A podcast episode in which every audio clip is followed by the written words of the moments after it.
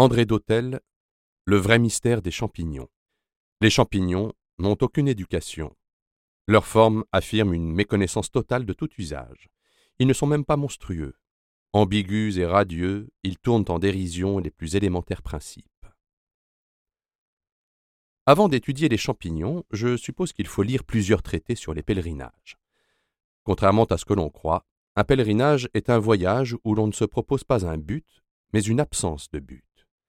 Le pèlerin se rend dans un lieu avec la conviction qu'un tel lieu est en dehors de tous les lieux et de tous les buts.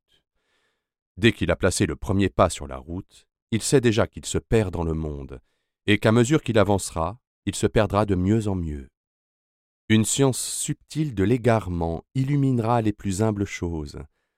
Ainsi se définirait justement la mycologie, pour le grand désarroi de l'ignorant que nous sommes.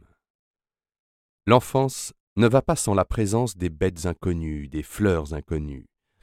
La tête du lièvre fut l'objet d'un étonnement sans fin jusqu'au jour où les opuscules de sciences naturelles la firent entrer dans une nomenclature qui effaça encore la fable vivante des hannetons et des scarabées, et même l'élégante horreur de la trompe de l'éléphant. Pour les champignons, c'est une nouvelle histoire.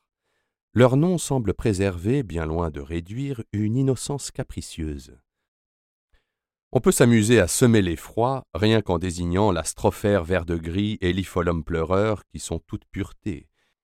Proclamer l'espérance dès que l'on nomme l'amanite printanière radieuse et mortelle. Mais cela n'est rien.